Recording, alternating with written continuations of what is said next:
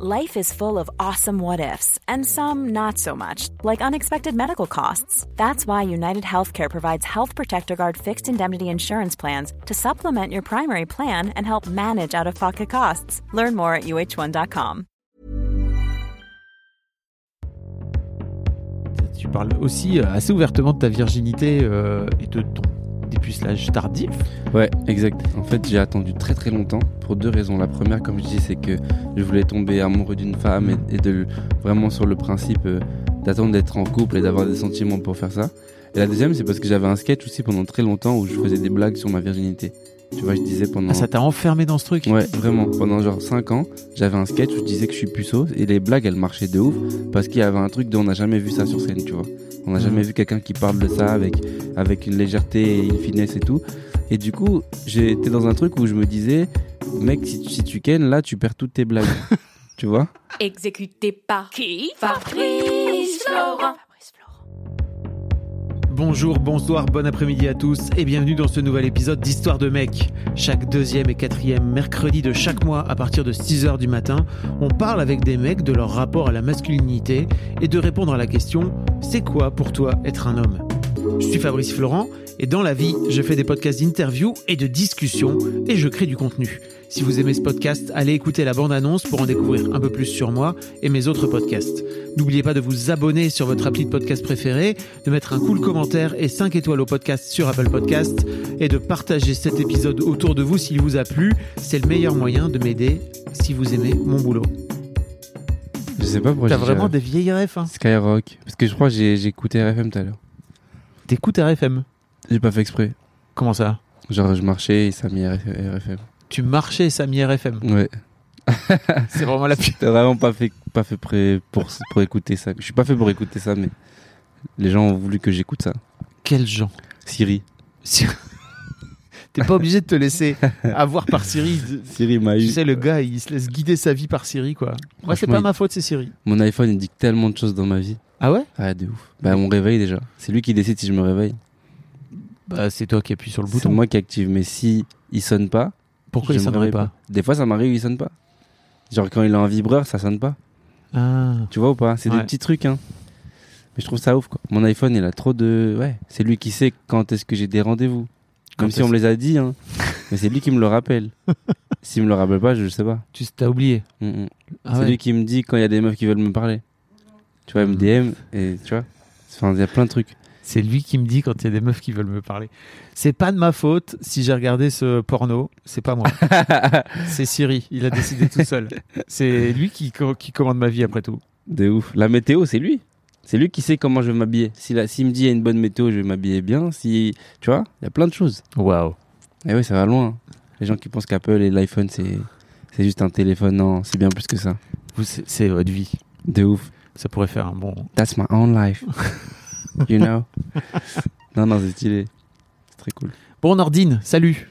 Merci à toi de m'accueillir. Avec grand plaisir. C'est un plaisir d'être là. Euh, je suis très heureux de t'avoir euh, dans ce podcast parce que on va on va parler de masculinité toi et moi et euh, pour avoir vu ton spectacle qui s'appelle Violet. C'est ça. Yes.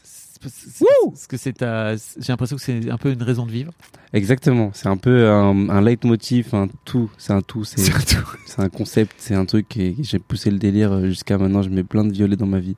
Mais pourquoi? En fait, à la base, euh, comme je dis dans le spectacle, j'ai juste acheté un pull cher. C'est vrai que oui. Et Et après tu veux le rentabiliser. c'est ça. Et en fait, après, je me suis renseigné et tout, et je trouvais qu'il y avait plein de choses qui, qui se rapprochaient de ma personne, qui, euh, qui collaient. Et, et le violet, au final, c'était bien plus qu'une couleur. Ça représentait plein de choses. Et je trouvais ça intéressant de, d'utiliser un titre de spectacle qui soit pas genre un titre de spectacle, tu vois. Ah oui. Plus euh, le côté un peu. Nordine vous fait des blagues. Exactement, c'est un peu ringard, tu vois. Là, je trouvais que c'était un peu concept. Je pense que même un mec qui passe dans la rue, il voit juste violet, il sait pas c'est quoi, il peut venir me voir et il voit c'est un spectacle d'humour et il est surpris. Donc il y a tout ce truc là que je trouvais intéressant. Après, j'ai beaucoup réfléchi aussi. Je voulais que ça, que ça, que ça sonne juste. J'aurais pu l'appeler mauve ou lila, tu vois, mais violet c'était vraiment le truc euh, qui marchait. Et puis j'ai une équipe aussi qui m'ont rassuré sur l'idée que c'était un bon titre de spectacle. Ouais. Donc euh, tout ça, ça m'a permis d'être sûr du truc, quoi. Et c'est un mélange de, de bleu et de rose. Exact, de bleu et de rouge. De rouge, pardon. de bleu et de rouge et du coup ouais comme euh, comme j'explique un peu après c'est que le fait que ce soit un mélange aussi ça a beaucoup joué sur le choix de ce titre là parce que moi-même je suis un mélange de deux couleurs. Ouais. et donc du coup il y avait tout ça qui qui en fait devenait un peu logique. Et, et je me suis dit pourquoi pas garder ce titre? Et aujourd'hui ça ça est le titre de mon spectacle. Et je suis très content de d'avoir ça? On va parler de tout ça. Et t'es aussi, dis- enfin, t'es aussi dispo, t'es aussi disponible sur, sur Instagram. Tu fais à la fais- Fnac vous pouvez me retrouver au rayon euh, euh, homme hommes es et de femmes. Bonjour. c'est long hein, comme journée. À chaque fois, t'es es obligé d'être dans les rayons. Non, mais t'es aussi sur Instagram et tu fais énormément de, ouais de ouf j'ai de, de stories. euh. J'ai pris une, une régularité depuis que je suis revenu de Martinique il y a six mois. Là-bas, j'ai commencé à faire des vidéos et ça m'a fait un peu monter en follower. Et je me suis dit, mais en fait, c'est cool, les gens, ils ont l'air d'adhérer à mon délire et tout. Et j'ai trouvé même intéressant de pouvoir euh, générer un contenu sur Internet qui a pas forcément de lien avec le spectacle, mais juste qui me donne, euh, voilà, euh, mon av- qui me fait donner mon avis sur des thèmes de d'actualité tous les jours dès qu'il y a des trucs qui me parlent et qui parleraient à plein de gens de ma génération. Je me dis, bah vas-y, rebondis dessus. C'est simple à faire. C'est 15-20 secondes max. Les gens, ils sont, ils, aiment, ils te like. S'ils t'aiment pas, ils te like pas. Mais il y a un truc très très cool aussi qui te permet de, de travailler différemment. Et je pense qu'aujourd'hui, on peut plus faire sans les réseaux sociaux, Mm. tu vois. C'est un monde aujourd'hui où tout passe par là. Si t'es connu, c'est parce que t'as pété sur Internet. Euh, c'est pas parce que t'as pété dans la rue, tu vois. Donc il y a tout un truc où c'est pas le Quand tu dis t'as pété, tu veux dire percé. percé, je veux dire, tu vois. Donc il y a tout un truc qui en fait euh, devenait logique et je suis content. Aujourd'hui, je prends même du plaisir à faire des vidéos. Quand je vois des gens qui me disent ah, je suis venu, je t'ai vu sur Insta et je t'ai vu en spectacle et c'était trop bien les Ouais, Il y deux. a des gens qui, te découvrent sur Insta qui Ouais, viennent te voir après ouf. euh, sur scène. Quoi. C'est trop bien ça, tu vois. C'est un, un, un retour sur investissement entre guillemets. Je me dis, je me, je me prends euh, une heure de mon temps pour réfléchir à des vidéos, à des idées. Et ces gens-là qui valident, bah, ils viennent après passer une heure avec moi, donc c'est trop bien, tu vois. Ils Et viennent cool. rire en vrai après avoir ri Rire devant leur vrai. téléphone. En réel. IRL. IRL. IRL. Euh, bref.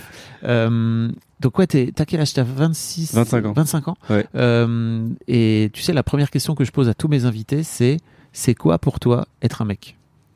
Pour moi, être un mec, c'est euh, être capable d'assumer euh, plein de choses. Tu vois, quand t'es un peu t'es un peu timide ou fragile ou autre, bah c'est capable, c'est d'être capable d'assumer toutes ces parts-là qui font un petit peu des faiblesses pour un homme et que toi tu réussis à à, à, faire des à en faire pardon des des vraies forces. Tu vois, les gens ils, même ils peuvent venir te voir parce que t'as ce truc-là qui fait que tu l'assumes et ils aiment bien. Tu vois, donc euh, je trouve ça hyper euh, hyper intéressant d'être capable de de, de, de, de raconter tout ça et sans forcément être euh, ridicule, tu vois, en étant vraiment sûr de nous et en assumant le propos. Je pense que c'est ça, être un mec. Après, il y a aussi avoir des muscles un peu, je pense. Être, en tout cas, être capable de soulever des meubles. tu vois, moi je pense que c'est un truc, euh, je sais pas trop. C'est trop- important de Ouais, soulever c'est important. quand hein. t'es un mec. Franchement. Si, moi, je- enfin, c'est un peu l'image qu'on a à l'époque, mais je sais qu'aujourd'hui, euh, il y a plus plein de choses, il y a plein de choses qui font qu'on n'a plus besoin d'avoir euh, des biscottos pour s'en sortir. Mais le mec, il est quand même un petit peu censé gérer un petit peu les travaux quand on suit un peu les codes de la société. Ouais. Même si aujourd'hui, de plus en plus, euh, il y a plus vraiment de code. Les filles, elles font, elles font des trucs de mecs, les mecs, ils font des trucs de filles. Enfin, il n'y a plus vraiment de code. Mais malgré tout ça, c'est vrai que la, la notion, euh, elle part pour moi par, du fait d'être capable d'assumer certaines parts de, de faiblesse. Et ça, c'est être un homme pour moi. Et, en même temps, aussi d'assumer ton, ton côté costaud. Quoi. De ouf, de ouf. De si t'es un peu costaud, il faut, faut assumer fort. Tu vois Mais je pense que quand t'es trop en mode j'assume que je suis costaud et que je suis un mec, c'est là où je pense que tu perds un peu de la, de la notion du je suis un mec. Tu vois ouais, mais c'est intéressant. plus tu, plus tu dis ouais, je suis un mec, je suis costaud, j'ai des bras, je, je gère des meufs et tout, moins pour moi, t'es un mec. Tu vois Ouais, ouais. Parce que c'est comme si tu genre euh, euh, tu veux prouver à tout le monde que tu l'es alors qu'on sait déjà que tu l'es, tu vois. Ouais. On n'a pas besoin de le voir. C'est je trouve ça un peu même ridicule, tu sais. Qu'est-ce que tu penses des mecs qui font ça en fait? C'est plutôt euh, un peu de l'auto-persuasion, tu crois ou... Je pense ouais, beaucoup. C'est comme les mecs qui vont à la muscu, ils vont ils font des bras, euh, des biceps tous les jours pousser. pour pousser. Mm. On voit qu'ils ont des biceps. T'as pas besoin de crier sur tous les toits que t'as des biceps. Tu vois, et je trouve ça un peu ridicule et c'est pareil pour les mecs qui disent ouais, je gère des meufs. On le sait. Elles nous le disent. T'as pas besoin de nous le dire aussi, tu vois. Mm. Donc il y a un truc de, je pense, c'est un gros aveu de faiblesse de leur part. Et du coup, c'est dommage pour eux parce que moi, à la base, je, je les voyais comme des mecs. Maintenant, je les vois comme des mectons, tu vois, Ouais. des petits mecs. Et ces mecs-là, tu préférerais qu'ils te qu'ils fassent plutôt preuve, enfin, part de leur euh, de leur faiblesse, c'est ça, de leurs émotions, etc. Ouais, de ouf. Je pense que ça cache un gros problème. Quand t'es quand t'es trop sûr de toi, c'est qu'il y a un truc qui va pas, tu vois. C'est il y a un truc qui, qui a mal fonctionné quelque part dans ta naissance, dans ta dans ta jeunesse, qui fait que ce t'as besoin de de nourrir ce manque-là avec d'autres choses. Et et je pense que ces mecs-là, ils ont un petit manque de quelque chose. On va parler de ton histoire à toi, parce que euh, on parle beaucoup des autres mecs là, mais tu disais tout à l'heure que tu étais un mélange de, de couleurs. Exact. Et C'est une grosse partie de, de ce que tu racontes aussi, c'est que t'es, euh, t'as un père congolais Exactement. et t'as une mère euh, marocaine, algé- Algérienne, c'est ça. Donc euh, ouais, Donc, c'est euh, un gros mélange. de ouf, mélange assez assez fort, euh, pas très habituel justement. Et, et c'est ça qui ici fait une différence, c'est que les gens connaissent pas forcément euh, le le concept du métissage, tu vois, ils savent pas ce que ça peut représenter, qu'est-ce que ça peut engendrer derrière pour un enfant. Il y a plein de choses en fait auxquelles on pense pas parce que nous on se dit juste ouais il, est métis, il est beau ou il est métis euh, et voilà, mais en fait ça va beaucoup plus loin. C'est deux cultures, c'est deux façons de voir le monde qui sont mélangées en même temps et toi du coup tu es juste là à la base pour grandir, faire du foot, être heureux, mais dans ça il y a plein de gens qui viennent parasiter, tu vois, plein de codes, plein de façons d'être. Il y a la religion aussi un petit peu. Il y a, tu vois, c'est plein de choses qui font que euh, ça peut vraiment perturber un enfant, tu vois. Et, euh, et moi, je, dans mon spectacle, en tout cas, j'essaie de raconter comment j'ai vécu ce métissage, quels sont les, les chemins que j'ai traversés. Et, encore aujourd'hui, je, je sais que ça me, ça me fait cogiter sur mon avenir parce que, tu vois, il y a un truc de. euh, c'est hyper, hyper, c'est hyper important d'être sûr de, de qui on choisit dans, dans ta vie. Tu vois, je sais que par exemple, si demain j'ai une meuf, il faut une meuf qui, qui puisse correspondre à tous les gens que j'ai autour de moi, tu vois. Ah, c'est un vrai truc pour toi important. De ouf. Parce que je sais que, admettons, je sorte avec, même si je l'aime et tout, je sais que si je sors avec une fille qui, qui n'a pas forcément les mêmes principes que moi au niveau de la religion, etc., bah forcément, ça va coincer à un moment donné. Tu vois, moi, je l'ai vu avec mes parents, l'exemple, il est parfait. Ils se sont mariés parce que ils s'aimaient et tout. Ils ont fait des choses par amour pour que ça marche. Et dix ans après, bah, la nature de chacun, elle est revenue un peu au galop et, et forcément, ils se sont séparés. Heureusement qu'on était déjà assez grand pour pas être perturbé, mais tu vois, il y avait un truc de le fait qu'ils soient pas, euh, comment dire, qu'ils soient pas pareils euh, sur les principes et tout, bah, ça a forcément euh, créé des problèmes par la suite, tu vois. Et je pense que c'est important euh, quand tu t'engages avec une personne, dès le début, de, se mettre d'accord sur le fait que bah, si je te prends comme ça, euh, il faut que tu acceptes ça, et toi, vice-versa, tu vois. Je pense que il faut juste se parler. Si tu fais genre, on, fait les sourds et les aveugles, et on, avance, on fait comme si de rien n'était, et au bout de 10 ans, tu me dis, en fait, non, j'aime pas ça. J'aime pas ce mode de vie-là, moi, ça me correspond pas. Bah forcément, ça va, ça va bloquer, tu vois. Ouais, c'est sûr. Tu racontes. euh, Bon, tu parles beaucoup de ton père. hein, Ouais. dans- de ouf. De ouf, de ouf, j'en parle beaucoup. Comme je dis, c'est c'est parce que je pense qu'il a pas eu la place que je voulais euh, dans ma vie. Après, de plus en plus, c'est aussi parce que je suis encore au début du spectacle et j'essaye de, de relever un peu ma mère dans le show, mais c'est c'est assez compliqué parce que ma mère, elle est tellement pas... Euh, pas c'est pas qu'elle est pas présente, mais c'est qu'elle est tellement pas... euh, euh, Il pas trop posé de problème. ouais, voilà. En fait, mon père, c'est tellement un personnage. Ouais. C'est vraiment, c'est vraiment le père africain qui a tellement de, de variations dans sa vie. Tu vois, c'est le personnage charismatique, c'est en même temps le personnage énervé, en même temps le personnage gentil. Tu vois, il y a tout ça qui font que euh, il a trop de place, mais naturellement, tu vois. Et c'est pour moi, c'est important de, de le montrer euh, tel que je l'ai vu dans ma vie et, et aussi d'en parler parce que je- des fois, je, je sais que il me manquait, mais j'ai jamais forcément pu lui dire ou, ou forcément pu euh, euh, le montrer. Et là, le fait de, de, de, de tirer un trait sur, euh, sur, sur son caractère et sur son personnage dans mon spectacle, c'est, c'est une sorte d'hommage, tu vois. Et, et je trouve ça cool de, de voir que les gens euh, adhèrent au, au, au personnage, tu vois. Parce que tes parents se sont séparés quand tu étais encore euh, Ouais. tout, tout jeune. J'avais ça 9 ans, ouais. T'avais 9 ans. J'avais 9 ans, ils se pleine sont construction, séparés. quoi. De ouf. Mm. J'étais au tout début. Ils se sont séparés. Heureusement, ils étaient en bon terme. Tu vois, c'était pas une séparation euh, critique où les parents se voient plus et les enfants non plus. Il y avait juste une, sorte de, de cassure, moi, dans ma tête. Je me suis dit, ah, c'est bizarre et tout. Pourquoi moi, je suis, pourquoi moi, je suis un enfant qui a des parents qui divorcent alors que autour de moi, ils ont tous euh, papa et maman avec eux, tu vois? Et ça change des choses dans ta vie après. Tu, sais que tu dois aller euh, une semaine chez ta mère, une semaine chez ton père. Enfin, il y a plein de choses qui changent. Et quand t'as 9 ans, bah, tu veux juste être heureux et tranquille et pas te prendre la tête. C'est déjà des petits problèmes qui te forgent un peu, tu vois. Mm. Ça te fait grandir et du coup devenir un homme un peu plus que quand t'as pas de, de divorce ou de choses à assumer. Tu parlais de la religion tout à l'heure, mais tu racontes aussi que ton père s'est converti à l'islam pour euh, Ouais. par amour De pour ouf. ta mère, c'est ça? C'est beau, pour moi c'est c'est magnifique, tu vois. Ils étaient, mon père était chrétien, donc il a rencontré ma mère et ma mère du coup, elle a un petit peu posé un, un ultimatum, c'est que si s'il voulait l'épouser, bah il fallait que lui se convertisse, tu vois. Donc la, la belle famille de de mon père, euh, du coup, euh, lui ont dit que voilà, parce qu'en gros ça fonctionne un peu avec euh, le système de la dot. Ouais. Tu sais, c'est voilà, si tu veux ma fille, bah il faut faire ça, tu vois. je, je- j'ai une- je me souviens d'une anecdote. Et du coup, la, la, la belle famille de, ma, enfin, de mon père, donc ma- mes grands-parents, ils ont dit à mon père, bah voilà, si tu veux ma fille, il faut ça, il faut ça, il faut ça, et notamment se convertir à l'islam. Donc lui, il a réfléchi à ça. Il s'est posé euh, longtemps avant d'agir non plus. Il s'est pas jeté dans le truc tout bête. Mm. Et du coup, il a, voilà, il s'est renseigné sur l'islam, il a appris, il, il a, il a fait des concessions aussi, il a arrêté plein de choses, comme je dis.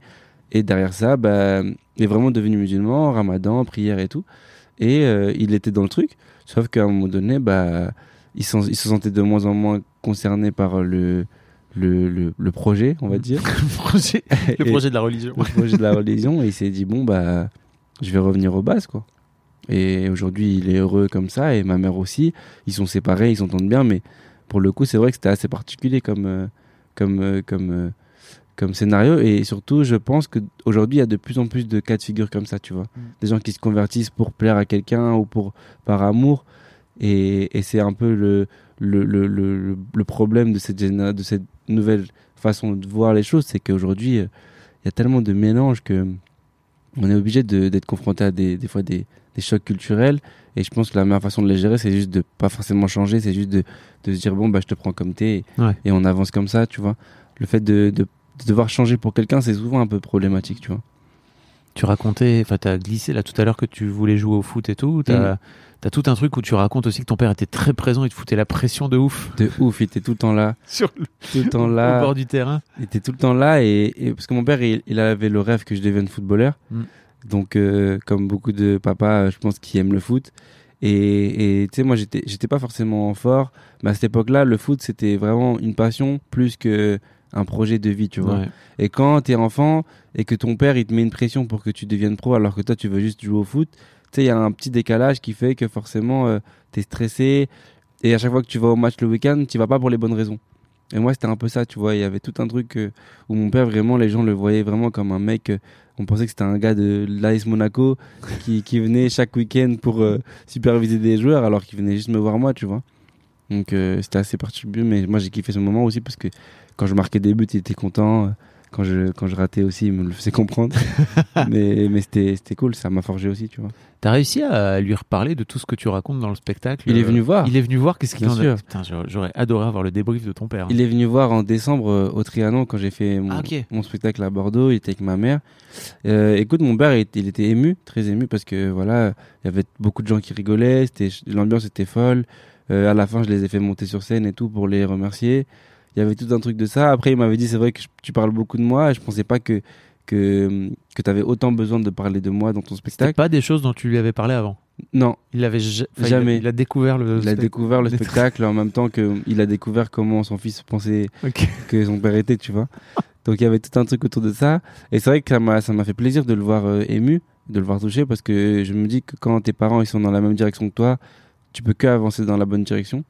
Donc c'est cool. Après, comme je dis, le spectacle est toujours en évolution et, et le but c'est de toujours rendre une copie qui fait que euh, moi, mes parents et tous les gens que je, je raconte dans le spectacle ne puissent pas se sentir blessés ou Ouais. tu vois parce que le but c'est pas de, de blesser des gens autour de moi c'est surtout de, de rendre un trait de ma vie le plus juste possible et le plus sincère et si les gens du public ils sentent que c'est sincère mon père aussi Mm. je pense donc le but c'est de rester dans cette ligne de conduite là Ok.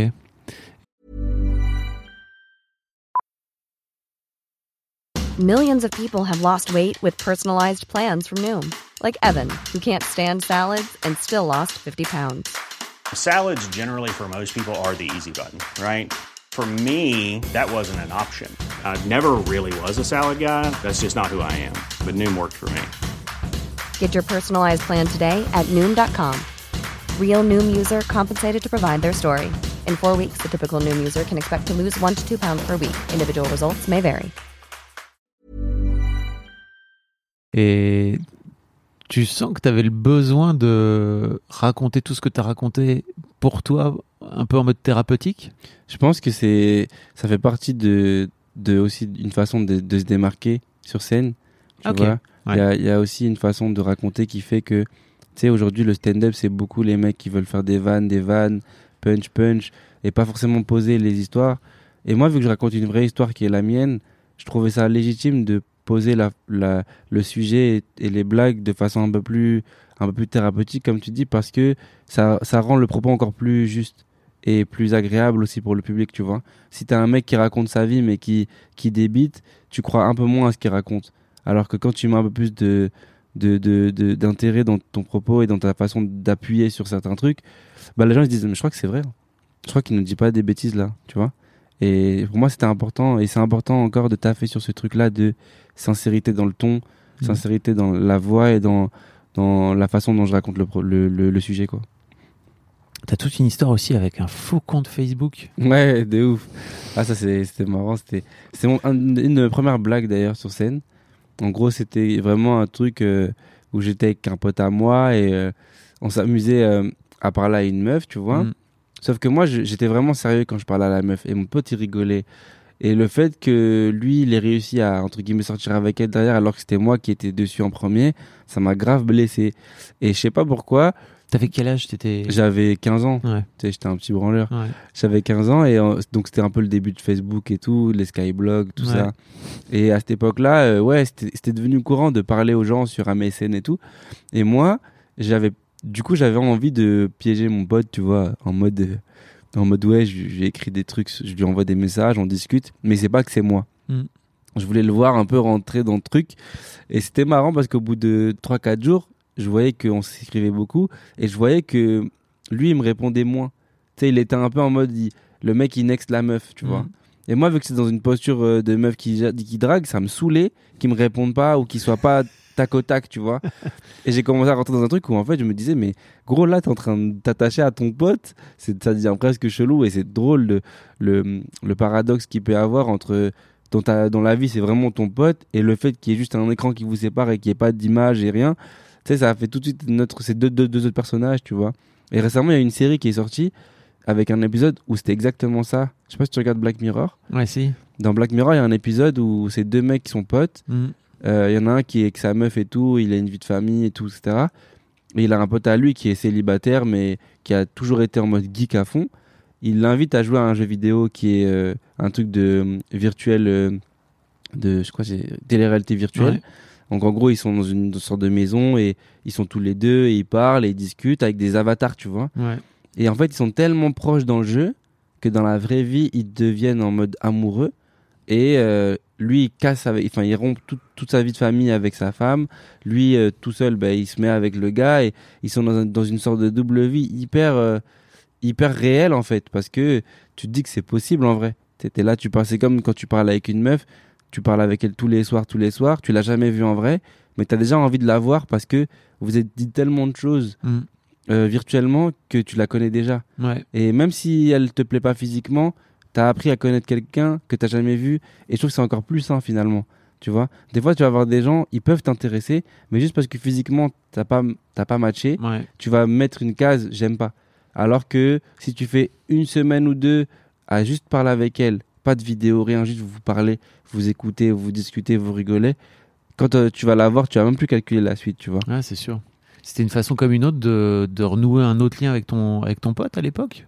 Ou Ah, tu, tu- l'as pas. Enfin, ça finit là- par devenir la conséquence sans que tu le fasses. En fait, il l'a su après. Ah, ok. Il l'a su, donc on a désamorcé direct, tu vois. Mais euh, c'est vrai que c'était assez marrant de voir. Tu sais, moi, un jour, je lui ai dit euh, Tu parles à une, meuf, à une meuf en ce moment Et il me dit euh, Ouais, je sais pas, deux, trois meufs. Là, il y a une meuf, elle me parle en ce moment, elle dit Jessica, elle me saoule. Et moi, je l'ai pris pour moi. J'étais en mode Attends, il est en train de dire que c'est moi qui le saoule, genre. Et, et je lui ai dit au bout de 2-3 heures que c'était moi le gars. Ouais. Et il me croyait pas et tout. Je lui ai montré les messages, il était choqué. Il m'a dit, t'es vraiment un connard et tout. Et c'était drôle. C'est drôle de voir sa réaction parce que c'est là aussi on revient sur l'idée de c'est quoi être un mec, tu vois. Lui s'est senti blessé dans l'ego parce qu'il s'est dit, il y a un mec qui me drague alors que je suis pas gay, tu vois. Ah, c'est pas parce que tu lui avais menti? Non, il a pris le seum parce que justement, moi j'ai fait passer un compte meuf euh, pour un alors que c'était un compte gars Ouais. et le fait que entre guillemets lui il, il s'intéresse un peu à moi alors que c'était moi et pas la meuf, ça l'a blessé dans l'ego. Ah. Tu vois, il s'est dit mais j'ai parlé avec un mec pendant genre six jours, tu vois. Et genre j'aimais bien, tu vois. Et il s'est dit mais ouais, genre pour lui c'était genre je suis à ça de devenir gay. Alors qu'en vrai ça a rien à voir, c'est juste t'as as eu un feeling avec quelqu'un, ça arrive, tu vois. Ouais. Et ce mec, ce quelqu'un, c'était moi. Et c'était trop drôle de voir sa réaction en mode de, Ah, ouais. Putain, mec, euh, fallait me dire, c'est pas bien. T'es là, tu, tu, tu me gères et tout. T'es fou, toi. c'était trop marrant. Je lui ai dit, t'avais qu'à pas prendre ma meuf. c'était ça la- la- le message. Ouais, parce que moi, je me serais dit, ok, il t'en a voulu parce que tu lui as, tu l'as menti, tu lui as menti pendant six jours, quoi. Tu vois, tu lui as Non, raconté non. des bobards. Même Non, pas, non, même C'était pas. pas pour ça. C'était pour euh, vraiment le côté, genre, tu, tu, égo blessé, tu vois. C'est assez marrant. Putain. Euh, Il y a tout un. Tu parles aussi euh, assez ouvertement de ta virginité euh, et, de, et, de ton, et de ton dépucelage tardif. Exact. Euh, Enfin, tardif, en même temps, on s'en fout, quoi. Tu vois, il n'y a pas de bon âge, mais c'est juste. Euh, T'avais 24 ans, c'est ça? Ouais, exact. En fait, j'ai attendu très très longtemps pour deux raisons. La première, comme je dis, c'est que je voulais tomber amoureux d'une femme Mhm. et, et de vraiment sur le principe euh, d'attendre d'être en couple et d'avoir des sentiments pour faire ça. Et la deuxième, c'est parce que j'avais un sketch aussi pendant très longtemps où je faisais des blagues sur ma virginité. Tu vois, je disais pendant. Ah, Ça t'a enfermé dans ce truc? Ouais, vraiment. Pendant genre 5 ans, j'avais un sketch où je disais que je suis puceau et les blagues, elles marchaient de ouf parce qu'il y avait un truc dont on n'a jamais vu ça sur scène, tu vois. On n'a Mhm. jamais vu quelqu'un qui parle de ça avec, avec une légèreté et une finesse et tout. Et du coup, j'étais dans un truc où je me disais, mec, si, tu- si tu là, tu perds toutes tes blagues. tu vois? Et, et j'étais en mode, euh, c'est pas ce que je veux. Je veux quand même réussir dans l'humour tout en étant, en étant vierge et tout. Mais à un moment donné, tu vois, t'es dépassé par ça. Tu sens que même dans la vie, les gens, ils me parlaient que de ça. Tu vois, c'était en mode, Ah ouais? ouais, ça devenait genre, euh, du coup, c'est quand que tu, c'est quand que tu kennes? Ouais, je suis sûr que t'es un menteur. Ouais, je suis sûr que tu dis ça juste pour garder tes blagues. Et ils avaient raison. Tu vois, c'était un truc de, j'étais vraiment enfermé dans ce truc sans m'en rendre compte. Et à un moment donné, je sais pas, je me suis, je me suis mis comme une sorte de pression naturelle. Je me suis dit, ok, tu, tu fais un bilan, t'as 24 ans, t'as jamais eu de rapport avec des meufs, mais parce que t'en as pas eu envie et parce que t'en as pas rencontré. T'avais peur un peu aussi ou? J'avais pas d'appréhension. Ok. Pas, j'avais plus peur, comme je dis, pour mon sketch Ouais. que pour la- l'acte en lui-même, tu vois. À- à ou, la- dans, ou dans ton rapport aux filles aussi, peut-être? Moi, mon rapport au fait, il a toujours été, tu vois, j'ai toujours été un peu un séducteur, tu vois. J'ai toujours été un peu en mode, ouais, j'aime bien parler, mais tu sais, j'étais un peu une allumeuse. Tu vois, Ah, quand, yes. quand je parlais avec une meuf, je la, tu sais, je la Ou un allumeur, Ouais, un allumeur. J'aime bien le mot allumeuse parce que c'est vraiment, on on voit vraiment l'image, Ouais. tu vois. On voit vraiment le genre de meuf, tu sais, qui te parle pendant des heures et des heures, mais au final, elle va rien faire. Ouais. Juste, elle s'amuse pour flatter son ego, tu vois. Et j'étais vraiment ce genre de gars. Ok. J'étais en mode, euh, vraiment, je parlais avec des Et meufs. puis il y, a- il y a des gars comme ça en fait. Oui, de ouf. La preuve. Hein. De ouf, mais ça a pas de nom. On appelle ça des bâtards en vrai, tu vois. ça a pas de nom. Alors qu'une meuf, c'est vraiment, il y a un truc. Ouais. Il y a bah, une bâtarde, c'est- ça, ça se Oui, dit pas même. oui. Une allumeuse, c'est très précis, on Ouais. capte. Un mec qui- qui fait, qui allume les filles, on appelle ça un bâtard en vrai. Et, et je trouvais ça hyper, euh, hyper, euh, hyper chaud de, de me dire, attends, mais je parle à plein de meufs, il se passe rien, mais quand même, je les, je les mets dans un truc où elles vont peut-être s'attacher et tout, et c'est pas cool. Dans ma démarche, tu peux pas dire j'ai des principes, je gère pas de meufs, je couche pas avec des meufs euh, pour telle raison, mais de l'autre côté, tu parles à plein de meufs dans le but de peut-être que elles, elles se disent on va plus loin, tu vois. Et un jour, j'ai rencontré quelqu'un justement qui m'a un peu démonté, genre dans le sens où genre elle m'a cassé toute toute mon idée du de la virginité en mode mais tu, je pense que tu te tu te préserves pas pour les bonnes raisons, tu vois. Elle m'a dit euh, ça se voit que dans ta démarche, là t'es plus dans un truc de sincérité et principe, t'es rentré dans un truc où tu veux garder tes blagues, tu veux garder ton truc et quelque part elle a eu raison. Mm. Et on a tellement parlé avec elle, on, on a parlé pendant peut-être six mois, euh, on a appris à se connaître, on a appris à, à vivre ensemble et tout. Et le fait que je me rende compte qu'elle s'intéresse même plus à, à tout ça et juste elle s'intéresse à ma personne, ça m'a tellement rassuré. Et c'est avec elle que j'ai fait ma première fois et je trouvais ça hyper, euh, hyper juste en fait que ce soit elle. Parce qu'elle a, elle a cerné qui j'étais très vite, elle a capté ce qui allait pas. Et à la fin de la- ma première fois, c'était trop drôle parce que la première chose qu'elle me dit, c'est du coup, tu préfères ça ou les blagues, tu vois? Et je- alors, verdict? et je, et je te jure que j'ai dans ma tête, j'ai réfléchi en mode, bah je sais pas, mais du coup là, j'ai perdu 5 minutes. Genre là, j'ai perdu un sketch. Ouais. Et donc, euh, dans la foulée, j'ai commencé à réfléchir à des nouvelles idées, tu Ah, vois. putain.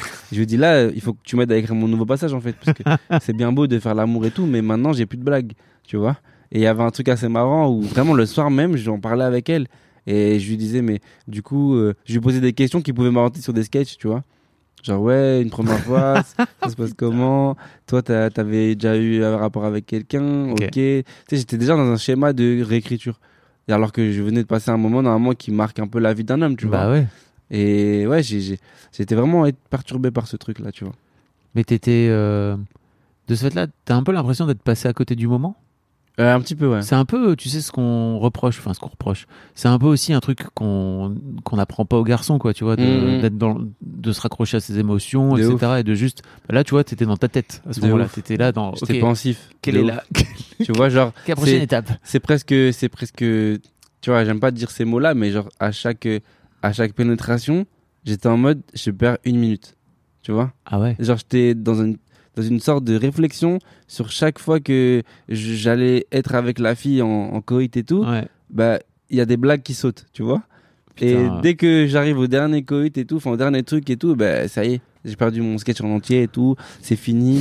T'oublies tout- tous ces millions de vues sur YouTube. T'oublies tout ça. Et tu repars à zéro, tu vois. J'étais vraiment en mode, c'est, comme si j'avais tué un humoriste pour en recréer un autre, tu vois. Enfin, où, en fait, Et quelque part, ça m'a tellement aidé Ouais, la ok. suite, parce que il y a eu plein de choses qui ont changé après dans ma vie. Déjà, physiquement, j'ai changé un peu.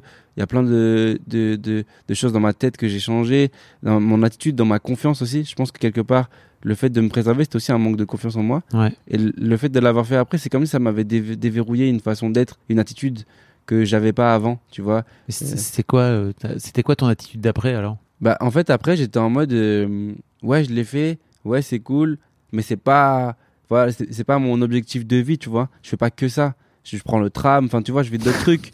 C'était pas devenu une obsession. Alors qu'avant, c'était vraiment, je pensais beaucoup à ça. J'étais, non, faut que je me préserve, faut que truc, faut. Maintenant, tu vois, dans ma vie, genre, tu me dis, euh, je peux ne rien faire. C'est pas pour autant que derrière, j'ai commencé à gérer toutes les meufs de la terre. Mais dans un truc, j'étais dans un mood où je me dis, bon, ben voilà, je l'ai fait, c'est cool. Maintenant, je fais d'autres trucs, je pense à autre chose, je me focus sur mes projets. Et ça me mettait beaucoup moins de pression en, Ouais. en tant qu'homme. Et du coup, j'avançais mieux dans mes projets, tu vois. Je sais pas, c'est comme si j'avais débloqué quelque chose, Ouais. tu vois. Puis t'as inventé un nouveau sketch, surtout. Aussi, que tu fais déjà. aujourd'hui sur scène. De ouf, j'ai que j'ai fait à Montreux et tout, et que je, que je trouve encore plus honnête Mm. que, que celui d'avant, parce que là, du coup, il y a une sorte de suite. Les Mm. gens qui m'ont vu il y a deux ans ou trois ans, et qui me revoient aujourd'hui, ils se disent, putain, c'est ouf, il nous a pas menti. J'aurais dû me mettre en mode avion. Aussi, pas de souci. Tu vois, genre, il y a un truc de euh, vraiment, euh, ok, on a la suite et il nous a pas menti pendant 4 ans.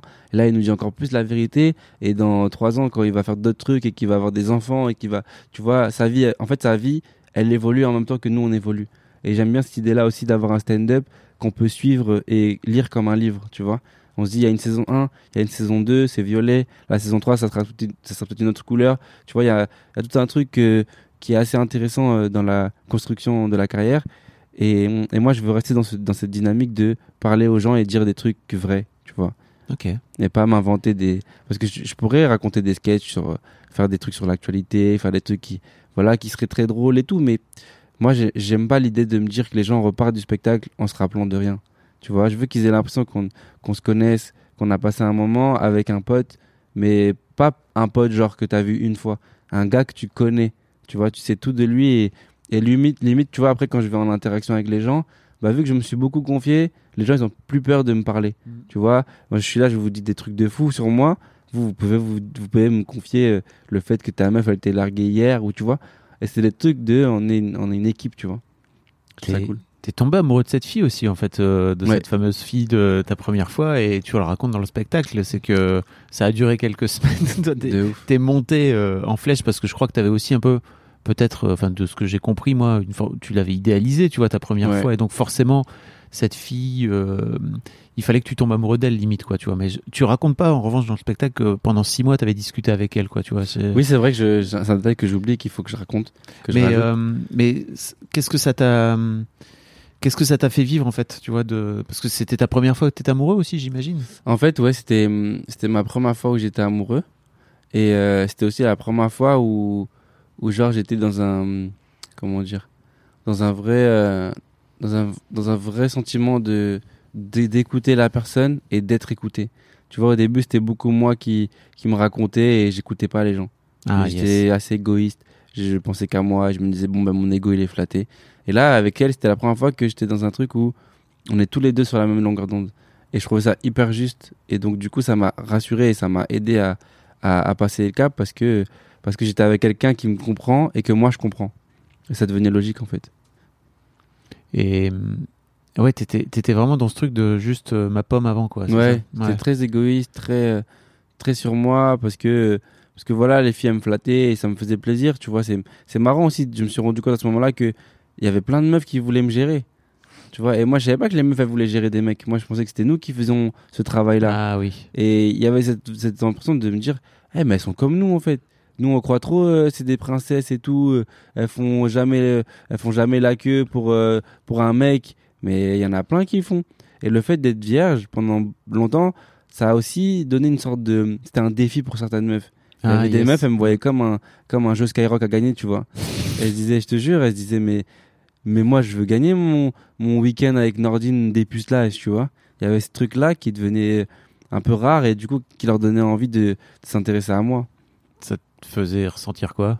Le fait d'avoir autant de meufs qui, qui veulent Bah, me qui gérer. voulaient te C'était et surtout qui, qui, vou- qui voulaient te dépuceler comme si c'était un peu euh, comme si t'étais un peu un trophée quoi.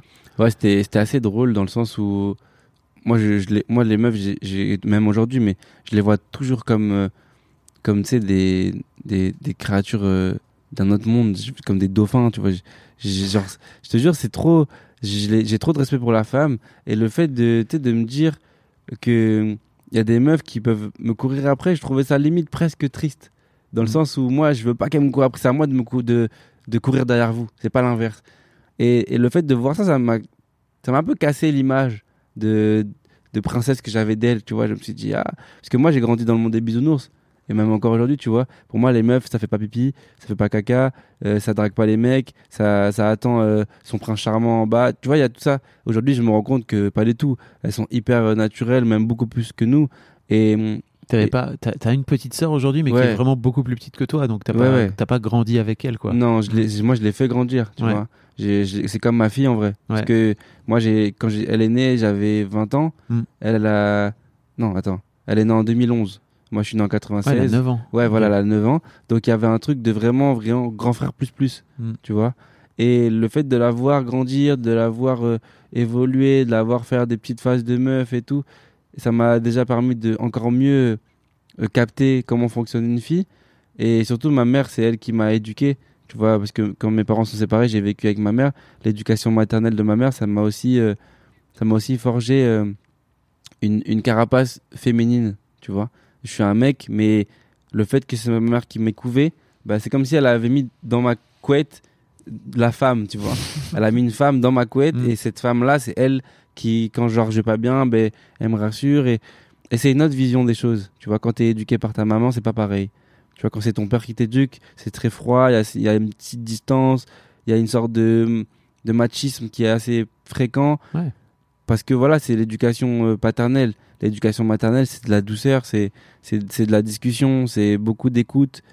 Euh, et c'est agréable, tu vois, c'est agréable. Et je souhaite ça à tout le monde, d'avoir euh, autant un père présent, mais surtout quelqu'un comme une mère qui, qui soit capable de, de, de t'adoucir et de te faire comprendre la vie sans forcément se fâcher ou te laisser tout seul te forger, tu vois. Tu vois que tu, tu pourrais écrire un spectacle sur ta mère mais peut-être ça serait moins moins ça serait pas moins marrant. ça serait moins marrant. Ça serait moins mar- Il y aurait beaucoup de Parce que ton conférences. père tu le vannes euh, Ouais. ton père il prend cher hein, quand même. Ma mère, j'arrive pas à vanner parce que c'est vraiment, c'est que de la, c'est que de la sensibilité, tu Mm. vois. Et être sensible et Bah, drôle. pourtant il y a plein de vannes à faire autour des mères trop, prote- trop protectrices. Bien sûr, bien sûr. tu vois, ma mère, euh, elle était, elle était vraiment trop protectrice dans plein de, de, de choses, mais c'est toujours assez, euh, toujours assez touchant plus que, que drôle, tu vois. Mm. Et ça reste toujours très sensé euh, de parler de d'une maman, mais ce sera toujours moins drôle qu'un père qui, tu sais, qui fait des trucs un peu de beauf ou un peu de macho ou un peu de dans l'excès. C'est l'excès qui fait rire, tu vois. C'est quand tu exagères que c'est là la Mm. blague est bien Bien sûr. quand tu es dans la surjustesse, c'est toujours très bien à écouter, à entendre, mais à rigoler, c'est beaucoup Ouais, moins. c'est sûr. Tu vois Moins de vannes potentielles avec Ouais, il y a moins de vannes, tu peux en faire une ou deux. Mais alors qu'un père, tu peux, voilà, tu peux développer euh, tellement d'axes sur lui. Tu, et tu, tu, tu ne te gênes pas pour euh, développer deux trois axes. vois, on est dans ce truc-là, donc euh, donc c'est cool, c'est cool. Euh, L'autre truc qui est un peu marquant dans ton, dans ton spectacle aussi, c'est cette fameuse virée avec tes potes qui décident à un moment donné de te payer une meuf dans un bar Ouais. pour te dépuceler en fait. De ouf. Ah, c'était marquant. J'oublierai jamais. C'est C'est ouf. c'est assez fascinant. Tes, tes potes, c'est ça, tes potes en ont marre à un moment donné de. C'est ça, comme je dis, tu sais, c'est une, comme tu parles sans arrêt de ça quoi. De ouf. Comme je disais, j'avais une pression, c'était que vraiment, sur scène et dans la vie, ça, ça devenait une obsession.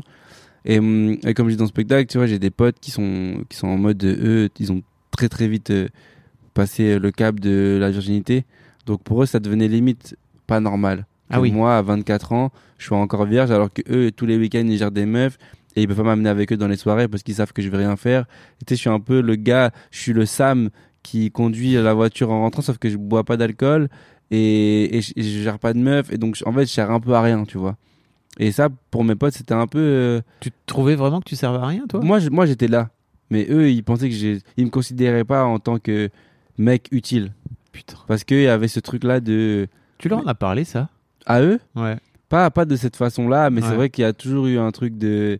Mais en vrai, pour vous, euh, sers à quoi? Si je fume pas, je bois pas, j'ai pas le permis, enfin, il y a, y a quoi qui, qui est bien dans ma personne? Ils me disent non, mais t'es gaulerie. En fait, le fait d'être comme ça, ça les faisait marrer. Hmm. Donc j'étais un peu leur petit frère, tu vois. Mais il y avait ce truc de, de pression sociale de ouf qui fait qu'un jour mes potes, voilà, ils m'ont dit, bah, viens, on va là-bas et tout. Et, et c'est et c'est assez marrant le décalage d'être puceau dans un endroit aussi sombre que ça.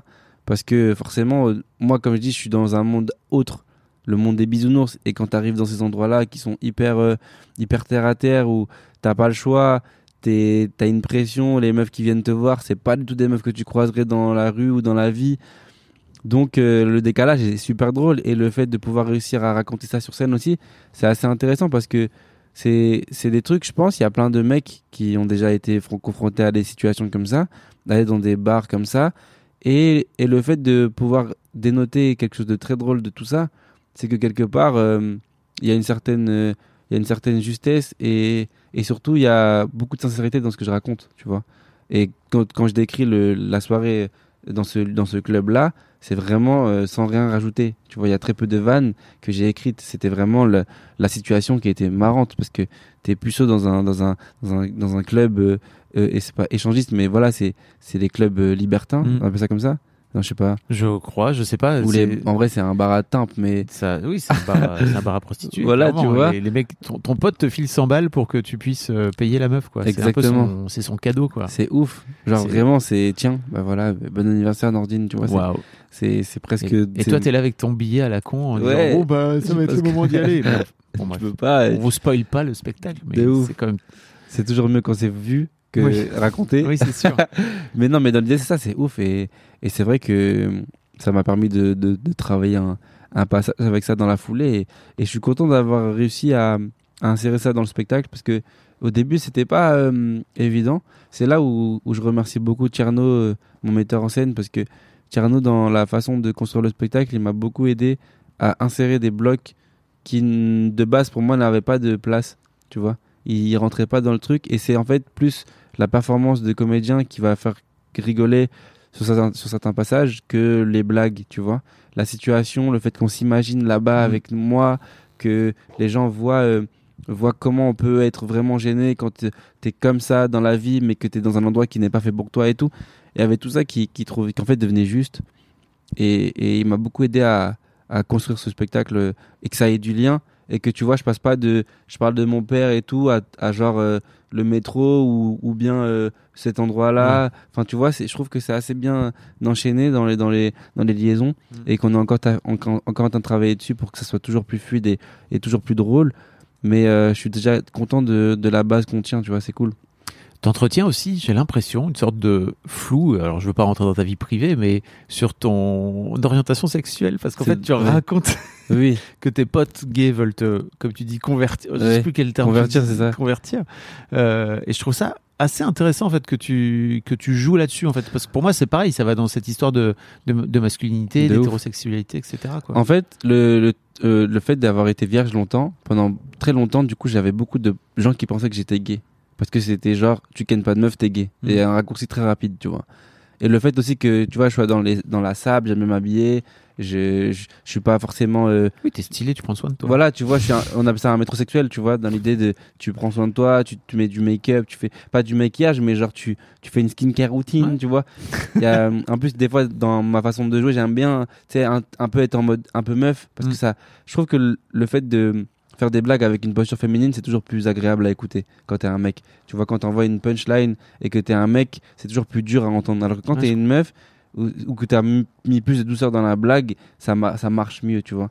Et, et c'est vrai que le fait d'avoir été pendant longtemps vierge, j'avais beaucoup de gens qui, du coup, me, me mettaient la pression pour savoir si j'étais gay alors que je l'étais pas et je sais que je le suis pas, tu vois. Et le fait, d'en fait, de laisser ce doute-là, c'est, c'est marrant. Et les gens, ils aiment bien le côté on sait pas. Tu vois, est-ce qu'il est gay, est-ce qu'il est pas gay, est-ce que, est-ce qu'il est, il est, tu vois, le fait de douter, ça, est-ce qu'il est vraiment puceau, est-ce qu'il est pas puceau, le, quand il y a du doute, c'est là où les gens ils aiment bien et ils rigolent parce que il y a un truc de putain c'est marrant, tu sais pendant toute l'heure on se pose la question mais est-ce qu'il a vraiment fait, est-ce qu'il a vraiment été là-bas, est-ce que son, père est vraiment comme ça, et, c'est tout un truc euh, que j'aime bien euh, que j'aime bien taffer. Après tu vois dans cette, ce, ce passage-là sur sur euh, le- les gays qui essayent de me convertir, il y a aussi eu beaucoup de réflexions avec euh, justement des potes Mhm. gays parce que dans la façon de raconter ça, on sait aujourd'hui que c'est compliqué de parler de certains sujets, c'est très touchy, tu vois, et dans les mots, je trouve que ils m'ont bien aidé, tu vois. C'est surtout à eux que je suis allé euh, demander des conseils avant de parler de ça sur scène, parce que il y avait un truc de si eux ils se sentent pas visés et blessés par ce que je vais dire, tout le monde va rigoler. Mm. Parce que les gens quand ils rigolent à une blague, c'est qu'on se dit il y a pas de pas de méchanceté, il y a pas de entre guillemets volonté de détruire une communauté, c'est juste un gars il fait une blague, j'avoue il a raison, tu vois. Le fait de dire que quand t'as rien fait pour les gays, t'es encore capturable, bah, c'est vrai qu'il y a un truc de. C'est vrai, tu Ouais. vois. Pour eux, vu que t'as rien fait et que t'as pas choisi de camp, il y a moyen de te dire viens là-bas, tu vois. T'as pas été là-bas, peut-être c'est bien, tu vas peut-être kiffer. Et peut-être que si tu viens là-bas une fois et que tu kiffes, tu vas plus aller ailleurs, tu vois. Et, euh, et je, trouve ça, bien. euh, Et c'est bien aussi d'avoir, euh, comme on dit, un, un prisme assez large dans les blagues et dans les sujets parce qu'au final, je parle de la communauté gay sans, sans en parler. Donc quelqu'un qui, qui est dans cette communauté, il peut se sentir grave concerné et kiffer le spectacle juste parce qu'il y a une vanne ou deux dessus. Et en plus, elles sont, elles sont pas méchantes. Euh, le fait que je parle de mon métissage, ça peut ramener autant les Renois que les Rebeux euh, et également les Blancs parce que moi, je suis né en France, je suis français avant tout. Donc il y a tout un truc de, au final, c'est le but de ce spectacle, c'est surtout de réunir plus que de diviser avec mon histoire, tu vois. Parce que mon histoire, c'est celle de, je pense, de plein de gens. Ouais. Et, et il suffit juste de, de toucher ch- dans chaque thème, dans chaque bloc, chaque communauté pour qu'au final tu réunisses tout le monde. Et, et c'est là où je pense que tu réussis à faire des, des grosses salles et, et tourner le plus avec un spectacle, c'est quand tu, quand tu fais l'unanimité auprès de tout le monde, tu vois. Que la personne de 60 ans, elle puisse ramener ses enfants, que le mec euh, qui a vécu 6 ans au Canada et euh, au Congo, il puisse se dire j'ai vécu en France et j'aime bien ce qu'il fait parce que ça me touche dans la façon d'être, dans qui il est, il- des sujets qu'il aborde. C'est plein de trucs euh, qui sont aussi réfléchis et au final, J'aime Quand- beaucoup ton approche. de, de tout ça, Bah parce qu'en fait, t'as à la fois un truc très sincère, tu vois, Mhm. et en même temps, il y a aussi un côté très euh, Market. très- sincère qui vient du cœur et ça Mhm. se sent, tu vois, ce, de ce que tu fais dans sur scène. Mais effectivement, après, t'as un vrai truc comme tu dis, market. bah oui, de où tu réfléchis vraiment à ça en te disant bon bah ok, en fait, c'est aussi une bonne façon de, En fait, de le, brasser le plus large possible. le, spectacle, il faut, il faut savoir aussi que quand on fait du stand-up, on est tellement nombreux que quand tu fais des sujets, des blagues sur des sujets, il faut dire, faut se dire qu'on a tout, tout déjà, toutes les blagues ont déjà été faites, Oui. tu vois. Mm. Et aujourd'hui, ce qui fait la différence, c'est soit d'avoir un personnage qui fait que les gens euh, ils vont tout de suite adhérer au perso. Je prends l'exemple de Paul Mirabel, Jimo, c'est des mecs qui sont arrivés avec des trucs tellement différents que l'humain que tu vois, il te donne envie d'écouter sans qu'il te raconte. Mm. Même si tu sais pas ce qu'il va dire, tu vas rigoler, tu vois. Et puis t'as les autres, justement les autres créneaux, c'est le mec qui va avoir euh, une identité assez assez claire, c'est ce mec-là. Et c'est ces sujets qui vont réunir les gens plus que le personnage, tu vois. Moi, quand tu me vois comme ça, tu te dis pas que j'ai tout ça. Que je suis rebeu, renois, euh, que je suis resté vierge 24 ans, que j'ai toujours un peu galéré avec les meufs, parce que physiquement ça va, tu vois, je suis pas, je, suis pas à plaindre, je, c'est pas pour me vanter, mais genre je connais des mecs qui galèrent plus, euh, qui, ga- qui galèrent beaucoup plus et qui eux, pour le coup, genre ils sont pas dans une posture euh, où ils font de la scène, où ils sont un peu dans, tu vois, genre j'ai la chance d'avoir un, un un père et une mère qui m'ont qui m'ont donné des, des, des beaux traits de visage, tu vois. Et c'est un truc qui est, qui est quelque part assez surprenant quand tu entends un mec comme ça, tu vois physiquement, tu te dis il doit gérer des meufs. Et après, tu l'entends, il te dit euh, Mais je suis resté vierge 24 ans pour telle et telle raison. Aujourd'hui, ma meuf, elle, elle est partie avec un autre gars. Enfin, tu vois, il y a un truc de surprise. Et, et c'est tout ça qui, je pense, réunit. Et en fait, quand tu réfléchis à construire un spectacle, il faut réfléchir aussi à comment tu vas l'exploiter. Mhm. Et, et pour exploiter un spectacle, il faut que ça, ça soit très large ou soit euh, unanime, tu vois. Et pour le coup, euh, là, en, en mettant dans chaque phrase, dans chaque, dans chaque texte, des cases euh, qui pourraient toucher tout le monde, bah, je, je, je divise de, de moins en moins le public Mhm. et, et je peux ramener le max de monde, tu vois. Même dans ma façon d'apporter le, le, le spectacle, je sais pas si, si, si ce que tu as ressenti, mais j'essaie d'être euh, le moins vulgaire possible, alors qu'il y a des perches de vulgarité qui s'ouvrent à moi. Tu vois, je pourrais très bien rentrer dans le ouais, je, je, je baise des trucs, des Mhm. trucs, je dis des mots durs, mais justement, si je dis ces mots-là, je perds euh, une grosse partie du Ouais. public, tu vois. Alors que à l'inverse, parler de plein de trucs qui pourraient être comme ça ouverts à des vulgarités gratuites et d'amener de la finesse dans tout ça, ça rassure beaucoup de gens. Ça rassure les parents qui vont pouvoir amener leurs enfants, ça rassure les femmes qui vont pas se sentir euh, euh, blessées, ça rassure aussi les gens euh, du- d'une communauté religieuse particulière, tu vois, que ce soit les musulmans ou les, les juifs ou les, chrétiens, quand ils sont très religieux, ils sont pas trop ouverts à des sujets un peu en dessous de la ceinture. Et le fait de parler de tout ça avec à aucun moment une volonté de, de blesser ou de, de dire des mots durs, bah ça, ça, ça, ça, fait, ça, fait, ça fait mouche, tu vois. Et, et le but, c'est de rester dans cette ligne de conduite-là. J'aimerais qu'on parle de ta sœur, de ce que ça t'a apporté. Tu disais tout à l'heure, si tu peux remettre ton casque, si tu veux. Tu disais tout à l'heure euh, que ça t'avait beaucoup, euh, enfin que ça t'avait apporté, que tu l'avais limite euh, élevé comme un comme un grand frère en fait. Qu'est-ce que ça t'a apporté de d'avoir euh, cette petite meuf euh, autour de toi depuis euh, 9 ans maintenant? Bah écoute, c'est assez fort comme euh, sensation parce que hum, elle s'occupe de moi un peu comme ma mère, sauf qu'elle a aucun pouvoir, tu vois. Ma mère, elle m'a- elle elle créé, elle a, elle a, elle m'a éduqué, elle m'a, elle m'a nourri, elle m'a fait vivre dans un, dans un lieu. Donc en fait, il y a tout ça euh, sans ça, tu vois. Et, c'est fou de voir comment une petite de 9 ans peut te donner de l'amour euh, comme une mère alors que c'est pas son rôle, tu vois. Normalement, c'est l'inverse. Mm. Et elle, tu vois, elle a toujours, euh, toujours su euh, me, me toucher. Des fois, tu sais, j'étais un peu pas bien par rapport au, par rapport au spectacle. Tu sais, les, les- quand on pouvait pas jouer, Covid et tout, j'étais à la maison, j'étais un peu pas triste, mais je, je- voilà, je faisais rien. Et elle, elle était là, elle me disait, tu veux des crêpes? Tu sais, c'est- trop, c'est mignon et c'est très touchant. Et tu te dis, mais c'est ma mère, mais en bébé.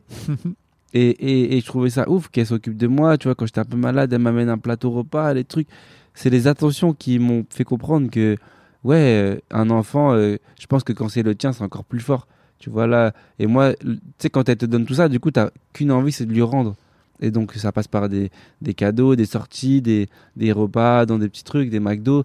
C'est un enfant, un McDo, il est refait. Hein. Ouais. Pas besoin d'aller euh, dans un. Ils aiment pas les restos. Un enfant, tu dis viens, on va resto. Non, moi je vais à un Happy Meal. Tu vois. ils sont dans un truc très. euh, ils aiment bien les codes qu'ils ont euh, l'habitude de, Mm. de connaître et ils veulent pas s'éloigner de ça, tu vois. Et bon, du coup, c'est bien, c'est rentable pour moi. Mais donc il y a un truc de. Tu sens que tu as besoin de rendre aussi l'attention qu'elle te donne. Et c'est vrai que c'est fou. euh, c'est fou de me rendre compte. Au début, j'étais pas en plus trop fan de son arrivée. Ah ouais? Ouais, parce que j'étais en mode, vas-y, ma mère, elle refait sa vie. Je suis pas, je suis un peu égoïste. Euh, bah, Ah, moi, tu t'avais ce truc, Ouais, ouais. c'est souvent ce qu'on les aînés, mais quand ils sont plus petits, quoi, ouais, vois. ouf. Moi, j'étais en mode, vas-y, c'est bon, là, elle va plus nous calculer et tout. Et au final, non, ça a renforcé encore un peu plus. jaloux. De ouf. J'étais grave jaloux. Et moi, j'ai un petit frère euh, qui est plus petit que moi, mais qui a euh, toujours été, euh, tu vois, très très proche. Donc, on était limite à deux à se dire, Eh, vas-y, vas-y, la petite, viens, on la calcule pas. Viens, on la met dans son coin, on s'en fout d'elle et tout. Et au final, on s'est rendu compte que c'était pas possible. parce que parce que ma mère, elle me mettait la pression déjà. mais surtout que, ouais, on, on a kiffé la personne. Euh, Est-ce qu'il y a des sujets sur lesquels je t'ai pas amené que t'aurais bien aimé raconter à propos de la masculinité? Euh, masculinité, euh, non, a, Ah. je pense qu'on a fait tellement le plus large. Tu parles d'homosexualité, tu parles de, de sexualité, tu parles de papa. Je Ah pense oui. qu'on a, on a, maman, on a, ouais, maman. Il y a, je pense que, que tu gères, hein, de, de ton pote que tu gères par message. je te jure, non, franchement, il y a tellement, on a ouvert tellement de d'axes là-dessus que, que ouais, si je devais rajouter peut-être un truc, c'est euh, peut-être, euh, ouais, la, la, la, la paternité. Ouais. Tu vois, euh, quand t'es un mec, c'est aussi la capacité de pouvoir faire des enfants et de pouvoir, euh, par, ta, par ta capacité de mec, de voir quelqu'un naître et de, et de devoir l'éduquer, tu vois, de devoir euh, essayer de lui montrer que t'es un bon papa. Tu vois, c'est une notion assez particulière. Qu'est-ce que c'est être un bon père? Est-ce Ah, que c'est que c'est être très présent? Est-ce que c'est pas l'être du tout? Il y a deux écoles, tu vois, et je pense que dans les deux cas, le plus important, c'est juste de, de laisser son enfant euh, faire ce qu'il a envie de faire sans le- l'en empêcher. Et je pense que c'est là où il est heureux, tu vois. Moi, mes parents, ils m'ont laissé faire ce que j'ai voulu faire. Dans ma vie, c'était c'était faire mes projets, que ce soit le foot ou le stand-up. Ils m'ont toujours laissé faire. Ils m'ont juste dit, ramène-nous un, un diplôme. Mm. Ça, c'est un peu le. Pour eux, c'est leur euh, salaire, tu vois. Ouais. C'est euh, tu me ramènes le bac et ça, euh, c'est bon, j'ai réussi. Alors qu'en vrai, c'est claqué. Qu'on soit honnête, le bac Oui. ou le permis, c'est plus important que le reste. hein. Moi, j'ai pas j'ai eu le bac et j'ai eu un BTS, j'ai pas le permis, ma vie elle est claquée. Bah oui. Alors que si j'avais eu le permis et ni le bac ni le BTS, ma vie elle serait géniale. tu vois. Donc des fois, je pense que le- sur les diplômes, il y a une pression qui est mise qui n'est pas la bonne. Mm. Moi, moi, je veux que j'aurais préféré que ma mère elle me dise faut que t'aies ton permis, pas faut que t'aies ton bac, tu vois. C'est c'est des trucs euh, auxquels on pense pas, mais qui sont beaucoup plus utiles dans la vie. Nous, on pense plus euh, ouais diplôme, longues études, sauf qu'en vrai, c'est pas parce que t'as pas eu ton bac que tu peux pas faire des longues études ou du moins, euh, je sais pas si tu peux pas. Non, je pense que tu peux pas aller à 100% sans le bac. Il faut le bac. Ouais, je crois qu'il faut le bac. ouais. Ouais. Ouais. Mais bon, voilà, je te donnais un exemple un peu faussé, mais tu vois, tu peux avoir un bac plus 2 et, et réussir ta vie de Bien ouf. sûr. Tu vois, donc c'est vraiment pas une histoire de diplôme. même ne pas avoir le bac et réussir ta vie. Exactement. Mm. C'est juste une histoire de la pression sociale veut que on ait des diplômes et Qu'est-ce qu'on. que ça veut dire réussir sa vie quelque part? Exactement. Est-ce que c'est avoir de l'argent? Est-ce que c'est être heureux? Est-ce que c'est. Moi, je pars juste du principe, c'est faire ce qu'on aime. Je crois que tu aurais pu être sur scène sans avoir ton bac. hein. de non, mais ouf. en vrai. Bah, de ouf. Tu aurais pu faire des blagues. Parce sans que avoir au ton final, euh, moi je pense que ce qui m'a aidé avec les études, c'est surtout la façon de, de parler. Mm. Parce que j'étais dans un lycée assez, assez élevé en termes de niveau, qui fait que tu peux pas te comporter comme euh, dans un lycée de quartier. Moi j'étais, j'ai grandi dans un quartier, tu vois, euh, j'ai des codes de la street, je, parlais en mode street, je peux parler en mode street comme je peux parler en mode cool. Et c'est cette euh, richesse-là aussi qui m'a permis d'être d'être celui que je suis aujourd'hui, c'est le fait d'avoir un peu appris en, bas et aussi avoir pris en haut, tu vois. Le fait d'avoir mélangé les deux, ça m'a permis de construire un, un, un personnage assez hybride au final, qui fait que les, je pense que les gens de la street, quand je vais parler, ils vont, ils vont comprendre quelque chose, ça va résonner. Et quelqu'un qui travaille, euh, je sais pas, dans les plus hautes instances euh, du gouvernement, il peut aussi être concerné par ce que je Mhm. raconte, parce que dans les mots et dans la façon de me comporter, de parler, bah, il va pas sentir que c'est un gars qui, qui a jamais euh, appris à parler, tu vois. Et ça, on apprend ça à l'école. On Ouais. apprend à parler, à se tenir, à venir à l'heure. Tu vois, là, je suis à l'heure au rendez-vous. Mm. Si j'avais pas vraiment été euh, euh, mis en pression par ma prof de, C, de CE1, euh, enfin, c'est plus au lycée, mais au lycée, tu vois, elle me disait, t'en as, as pas marre d'arriver en retard et tout? Bah, à force de comprendre ça, bah, tu te dis, bah ouais, la vie, la vie professionnelle, c'est arriver à l'heure, Mm, mm. c'est rendre ton, ton, je sais pas, moi, j'ai dit devoir, mais rendre ton interview à l'heure, tu vois, c'est tout ça. Et c'est, je suis content et très reconnaissant de, de ce système scolaire juste pour ça. Le reste, pas ouf, mais sur, le, sur le- les codes que, que, tu, que tu retiens de ça, je suis très content. Ça te va bien hybride en fait. Ça pourrait être euh, Ouais, le, le, le titre de ton prochain. prochain spectacle, ouais, de ouf. C'est stylé, je trouve que ça, ça correspond parce que pour le coup, c'est vraiment ça, tu vois. Je suis dans, je suis dans, je suis dans un truc assez. euh, quand on me voit, on sait pas vraiment qui, Mm. qui, qui je suis. Et puis quand je parle, on comprend plein de choses et, et ça colle dans plein de, dans plein d'univers. Donc au final, euh, je pense que c'est un mot qui me, qui me correspond bien. Merci Nordine. Merci à toi. Je vais mettre tous les liens dans les notes de l'épisode. Tu sais, c'est comme, euh, comme sur YouTube et tout, tu vois, dans les podcasts. Euh, pour aller te retrouver sur Insta. Mais aussi, là, tu joues au Métropole jusque. Euh, Jusqu'au, je crois c'est au mois d'avril ou mai. mois d'avril. mois d'avril et puis on va essayer de faire des belles dates euh, à l'avenir donc Mm. c'est que le début En tout cas, j'espère que je vais vous voir un jour. Ouais. Toi, t'es déjà venu. Yes. Maintenant, il faut que les autres y viennent. C'est l'objectif. C'est l'objectif. Merci beaucoup en tout cas. Merci à toi.